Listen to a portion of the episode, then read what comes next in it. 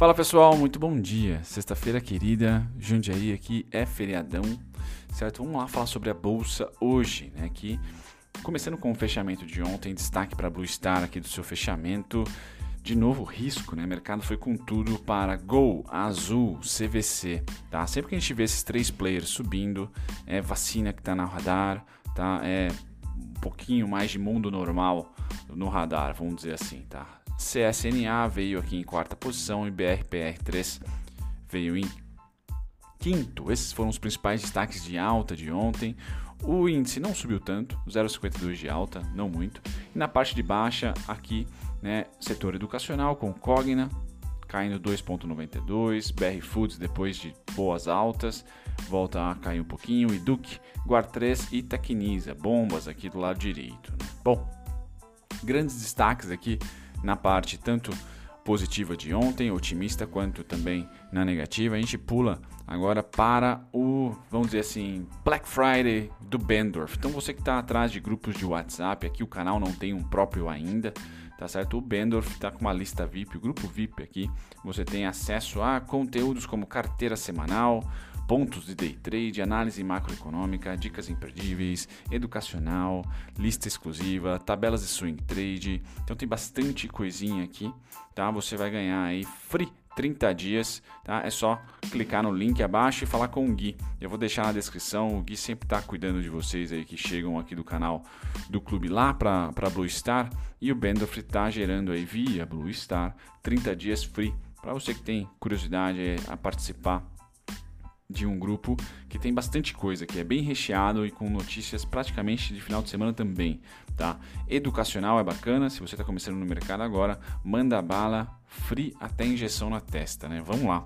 Passando aqui do merchan de grupos de WhatsApp de investimento, para você que está começando agora, quanto mais conhecimento melhor, a gente vem para o fechamento gringo de ontem. Então, S&P e Dow Jones no mercado à vista fecharam em alta, 0,15, 0,39. A gente está bem parelho novamente com o S&P. Então, quanto mais passa as eleições aqui, mais próximo do S&P o nosso mercado fica. DAX, hoje, dia 20, subindo 0,52, Reino Unido 0,72, Nikkei cai 0,40 e Hong Kong sobe 0,36.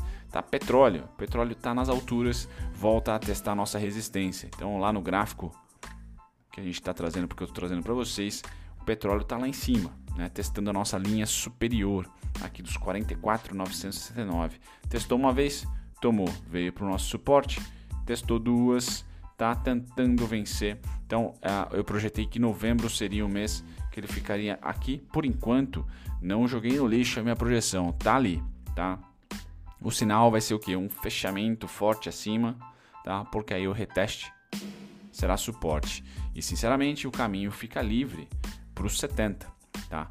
Petróleo a 70, olha, fogos aí para você da Petrobras. Vou falar da Petrobras, inclusive com o relatório da Levante para 2021, certo? Bom, passado aqui do petróleo, a gente volta para as cotações, dá uma olhadinha no metal. Ouro sobe, prata também sobe, tá certo? Minério de ferro, vamos dar uma olhadinha como está o minério de ferro, também subindo. Então, commodities segurando ali um super ciclo da commodity, será? Não sei, mas por enquanto está muito bem, obrigado, né? Esse tipo de mercado para nós é vital, principalmente no mercado financeiro.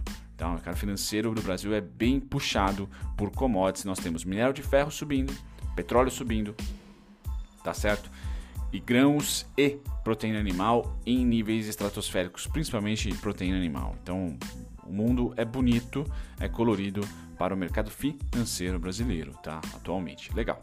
Passado aqui do minério de ferro, a gente vai para o setor agrícola. Cafezão hoje sobe 0,28%, algodão retrai 0,22%, soja quase 1% de alta, trigo 0,38% de alta, açúcar derrama um pouquinho aqui, 1,10%. Vou falar sobre a Cosan hoje. Tá? mas ainda em 15 centavos é uma boa alta e milharal sobe 1,12%, imparável o milho. Tá? Passando agora para o setor de proteínas animais, certo? Vamos dar uma olhadinha lá como é que tá as nossas carnes, certo? Futuros de gado engorda cai 1,27, futuros suínos cai 3,19, então essa região aqui dos 70 é realmente muita resistência e futuros de gado em pé também cai. Então hoje o dia não muito contente para a proteína, ok para os grãos, bom para os grãos, principalmente milho e soja, tá? Que são os principais nossos e que estão subindo hoje. Então, maravilha, tá certo? Passado aqui dos grãos, a gente vem para o índice. Índices hoje estão com leve alta, a não ser o patinho feio Dow Jones aqui que está neutro, tá? Nasdaq também está neutro, mas é um dia que não muita tendência, acho que repeteco de ontem, né? 0,63 no futuro, 0,50 no à vista, 0,40 hoje, mas ainda assim comprando, tá? Mesmo com ali, ah, pô, segunda onda não, segunda onda não, o mercado segue comprando, me parece que o rush natalino é mais forte do que, por enquanto, a possibilidade de, um uma segunda onda, começando agora na segunda onda na Europa, se eu não me engano. Bom, então nossa abertura hoje segundo aqui os nossos principais índices futuros, deve ser tranquila, sem, muito, sem gaps malucos e ainda comprador, ainda comprador. Juros continua comprado, dólar quase virando a mão, então acho que hoje deve ser o dia em que os gringos passam para a ponta vendedora no dólar, tá? E aí eu trago para vocês, né? deixa eu tirar o zoom aqui para o gráfico ficar menos torto aí. Então dólar, galera, tudo que vier de baixo para cima em relação ao 5419 vai tomar pancada. Tomou pancada aqui, tentou sobreviver a colar, não deu certo, tomou pancada de novo. Tá? No intraday fez um ombro cabeça a ombro aqui, tá certo? Então é difícil para o dólar vencer essa região, ainda mais sem fluxo gringo, tá? Se com fluxo ah, já foi complicado, teve, tivemos pullbacks aqui diversos durante o ano, sem fluxo fica ainda mais, tá? E o dólar começa a perder força né, se passar abaixo da média de 200 no gráfico diário. Tá? Muito volume entrou neste candle aqui, que eu não botei nem um pouquinho de fé. Tá? Muito volume entrou por aqui. Tá? O rompimento desse candle né, traz um urso bem interessante para o dólar. E esse urso tem a patada para mim como final dela aqui, ó, 4962. Tá? Vai dar uma paradinha aqui em 51 3,8, mas vai para baixo dos 5. Tá? Não, não creio que o dólar vai ter força tá? para sustentar aqui os 5. Tá certo? Então é muito importante que o dólar mantenha, para quem está comprado no dólar, mantenha essa LTA tá? e mantenha-se acima da média de 200, tá? perdendo força o dólar no fluxo e também no preço. Um acompanha o outro, geralmente o fluxo dá o sinal, o preço responde, volume financeiro também ajuda tá? Passado do dólar, índice futuro venda forte, tá? Então eles estão comprando o nosso à vista, continuam comprando linha reta, quase 24 bi já acumulado, tá certo? Tá com mais de 24 bi, né? Porque aqui tá com 48 horas ah, de, de delay, então com dois pregões de delay, perdão. Então com certeza, tá? A gente vai ter aí um se, se bater 30 é recorde, tá? Se bater 30 recorde raspando tudo, o gringo tá no mercado à vista secundário, tá? Ações que estão no float aí para nós também sardinhas aproveitarem. O EWZ, tá? O EWZ testando máxima, testando 3285, duas vezes tocado lá, então é resistência, certo? Já estamos ao terceiro dia aqui, tentando, tentamos uma, tentamos duas, tentamos três, tá? Tá com muito mais cara que vai romper. E o rompimento, para mim, é, apesar de não operar rompimento, ele libera um grande float aqui, ó, um grande gap que eu não tenho resistência.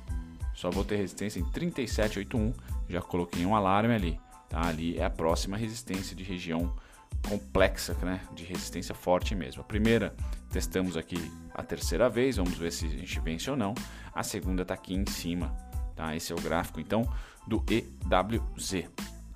Agora notícia, Cosan e Ultrapar travam disputa por refinarias. Então uma disputa aqui entre as duas, é, Petrobras se livrando, né, vendendo tudo que é possível e as duas estão disputando tanto a UGPA quanto a Cesan 3 Tá? Enxergamos um impacto positivo para a empresa, no caso a Cosan, que obtiver, ou a Ultrapar, que obtiver sucesso na aquisição de uma das refinarias citadas, pela otimização operacional gerada pela verticalização.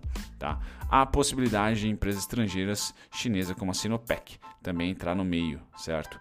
Campos campos do pré-sal, refinarias, a Petrobras diminuindo, enxugando aí o seu balanço. Tá? Agora a gente passa para o gráfico da COSAN, e é sobre ela que eu vou falar hoje. De maneira resumida, para ficar, para ficar rápido aqui a análise, galera, o principal ponto foi né, tocado aqui duas vezes em setembro e outubro. Tá? E o mercado deu esse sinal para gente aqui com um belíssimo volume ano passado. Tá? Então, um volumaço aqui, bem nessa faixa de preço. E quando a crise trouxe, o pós-crise, não é verdade?